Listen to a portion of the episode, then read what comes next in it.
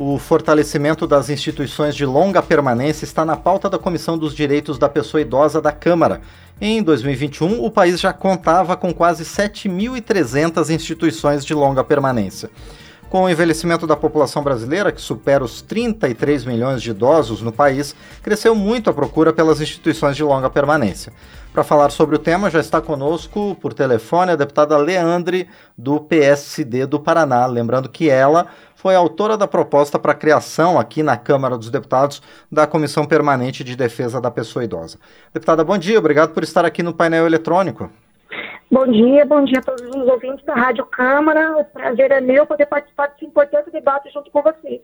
Nós é que agradecemos mais uma vez, deputada, por sua presença aqui. Deputada Leandre, qual é a importância das instituições de longa permanência para a pessoa idosa? Veja, hoje, infelizmente, ainda no nosso país, a institucionalização das pessoas idosas, que deveria ser uma das últimas alternativas, tem se tornado é, uma das primeiras alternativas. Isso por falta de uma política nacional que realmente possa atender as pessoas idosas, é, ajudar as famílias, inclusive, porque muito da institucionalização dos idosos tem a ver também com o modelo das famílias, que a cada é, tempo diminui o número de filhos. Eu, por exemplo, sou filha de uma mulher que teve 11 filhos e eu não tenho nenhum. Então, seguramente, se eu não tiver um envelhecimento ativo e saudável, posso ser uma futura usuária né, de, uma instituição de longa permanência. E isso foi acontecendo sem que essas instituições pudessem ser é, modernizar, se, é, estruturar. E a gente vem encontrando, assim, lógico, a boa vontade da sociedade civil se organizando para acomodar esses lugares e, e, e, organizar esses locais, mas a gente ainda precisa avançar bastante. Hoje eu vejo que é uma política sem volta, lógico, a gente vai precisar estruturar as instituições de longa permanência, mas também a gente tem que construir políticas para que as pessoas demandem cada vez menos desse tipo de serviço. Por um outro lado, a gente também precisa apoiar as instituições de longa permanência que infelizmente hoje também não tem muitas. É, primeiro que não tem incentivo, né? Não existe nada hoje que a, a, o poder público possa auxiliar essas instituições. Se existem cobranças, mas não existem políticas de fortalecimento. E por um outro lado, a gente precisa também é, criar alternativas para que as pessoas não precisem necessariamente ficar em condição de asilamento, tendo alternativas de ter centros dias, centros de convivência, para além das instituições de longa permanência, porque também a gente fizer com que isso seja uma das principais políticas para o envelhecimento, a gente não vai dar conta de ter tantas instituições, porque são instituições que demandam também de bastante serviço. E hoje, cuidador de idoso também não é uma profissão fácil, não é um profissional fácil de encontrar. Agora, então, deputada, essas instituições elas surgiram na sociedade brasileira justamente por conta do envelhecimento da população e a falta de alternativas. Com certeza, elas têm cada vez é, aumentado o número justamente por conta disso, né? Você começa a ver famílias que hoje até nem gostariam de institucionalizar a pessoa idosa, mas não tem é, nenhum tipo de programa, por exemplo, diário, aonde a pessoa pudesse passar o dia e à noite pudesse ficar com a família, para a família poder trabalhar. Então, o que, que acontece nas famílias? Quando tem uma mulher disposta a largar o emprego, largar seus sonhos, largar sua vida para cuidar de um pai, de uma mãe, né, de um familiar, muito que bem. Do contrário, para a família, a alternativa é justamente a institucionalização da pessoa idosa. E isso é algo que tem acontecido com muita frequência no país, que a gente precisa prestar atenção, até para que a gente possa fortalecer esse serviço, mas criar outras alternativas também, principalmente para aquelas pessoas, para aquelas famílias, né, que hoje é, não, não teriam como principal interesse institucionalizar a pessoa idosa. E, deputada Leandre, há alguma diferença entre as instituições de longa permanência e os mais tradicionais asilos para a pessoa idosa? É, hoje, hoje eu vejo que as instituições elas estão é, procurando se modernizar, se adaptar, ter um conceito diferente, mas a gente também percebe que eles têm muitas dificuldades. Por quê? Porque, infelizmente, ainda a, a gente envelhece com pouca qualidade de vida. Então, o grau de dependência, à medida que a pessoa, o tempo passa, é, pessoa vai tendo mais dependência. Então, ela, ela entra numa instituição de longa permanência, muitas vezes num grau baixo de dependência, e com o passar do tempo, ela vai tendo um grau mais avançado. E quanto mais cuidado a pessoa precisar, mais custo esse serviço tem. E a gente não vê essa mesma disposição na injeção financeira, até porque a pessoa idosa, quando ela é acolhida numa instituição é, provida apenas com as suas, com seus é, é, recursos, por exemplo, se uma pessoa tem uma pensão, ou ela tem um auxílio, ou ela tem uma aposentadoria, a instituição pode requerer 70% desse auxílio. E você sabe que a grande maioria dos idosos hoje, o tipo de benefício, seja ele previdenciário ou assistencial, a grande maioria é de um salário mínimo. E um salário mínimo integral já não dá conta de manter uma pessoa idosa, imagine 70%. Então, as dificuldades que a gente percebe das instituições de longa permanência, é, nesse sentido de, ser, de evoluírem, é justamente na questão econômica. Porque tu não consegue fazer um trabalho melhor, é, principalmente à medida que a dependência ela vai aumentando o seu grau, com um valor tão pequeno como é os 70% do salário mínimo, que é a realidade da maioria dos idosos, a maioria da realidade das instituições de longa permanência. E, deputada Leandrinha, então o que, é necessário fazer para fortalecer as instituições de longa permanência? O que, que essa, esse debate vai discutir? Veja, algumas coisas a gente conseguiu, assim, inaugurar aqui no nosso país. Primeiro, quando houve, né, é, o episódio da Covid-19, nós conseguimos aprovar a Lei 14.018 de 2020 é, para que as instituições de longa permanência pudessem receber recurso emergencial.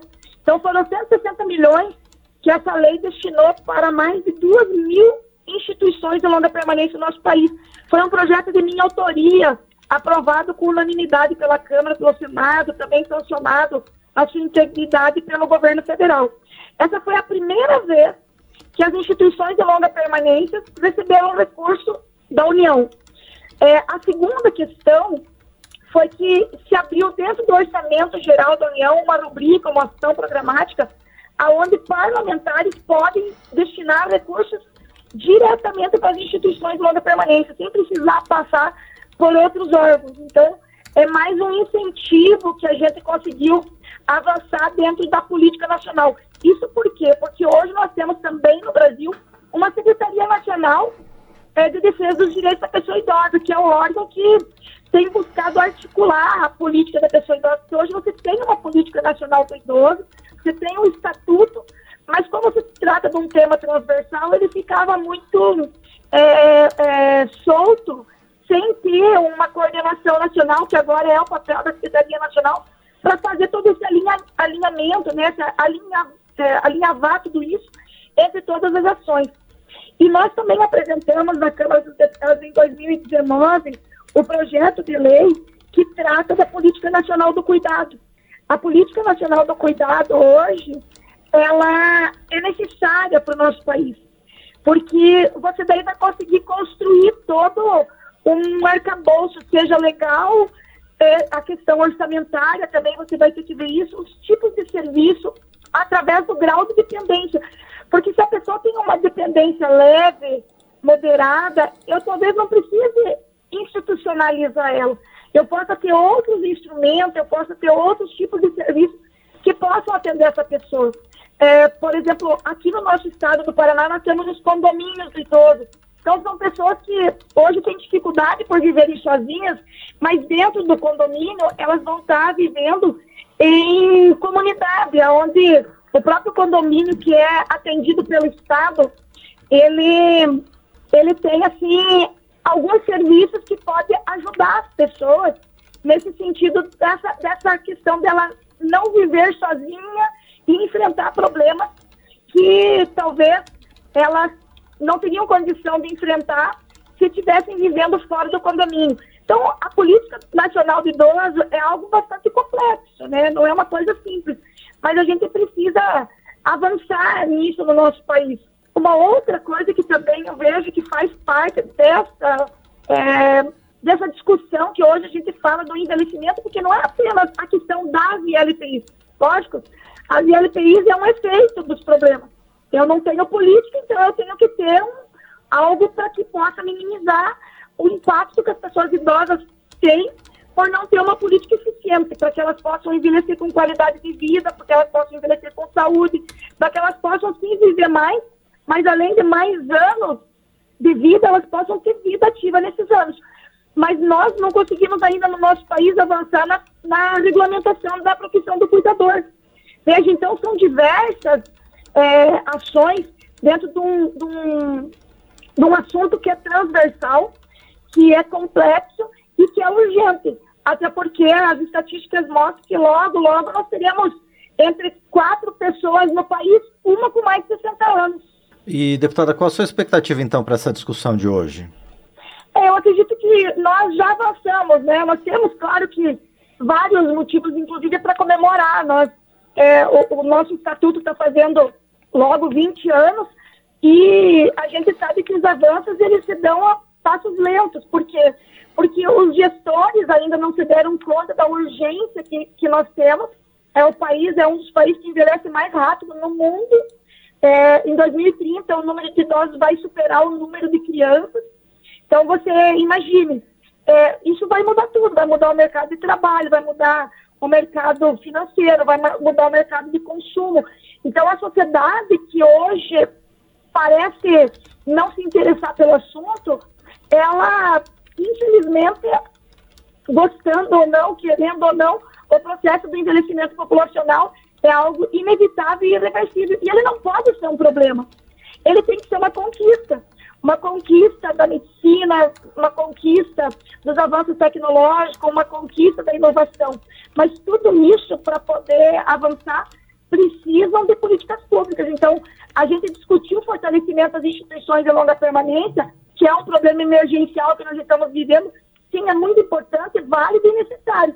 Mas a gente precisa avançar para além disso. Nós precisamos fazer com que as cidades, como é, que é onde as pessoas vivem, na verdade, né, elas também possam é, é estarem preparadas para acolher as pessoas à medida que elas envelhecem. Bom, nós conversamos então com a deputada Leandre, do PSD do Paraná é, sobre projeto que está na pauta da Comissão de Defesa dos Direitos da Pessoa Idosa sobre o fortalecimento das instituições de longa permanência para idosos. Deputada, mais uma vez quero agradecer por sua presença aqui para tratar desse tema que afeta não apenas né, os 33 milhões de idosos no país, mas toda a sua família e a comunidade em volta delas. Muito obrigado, deputada. Eu que agradeço. E só para concluir, deixar uma mensagem para as pessoas pensarem, o que nós estamos falando, nós não estamos falando dos outros, nós estamos falando de todos nós. Porque quem quiser viver muito vai ter a graça de envelhecer. E envelhecer é muito bom, mas a gente precisa é, avançar no sentido do reconhecimento e do respeito com a pessoa idosa. Então, para além de políticas públicas, nós precisamos promover uma mudança cultural em nosso país, aonde a pessoa idosa possa ser tratada com devido respeito e com o reconhecimento que ela merece. Muito bem, então agradecemos mais uma vez a deputada Leandre, do PSD do Paraná, conosco aqui no painel eletrônico.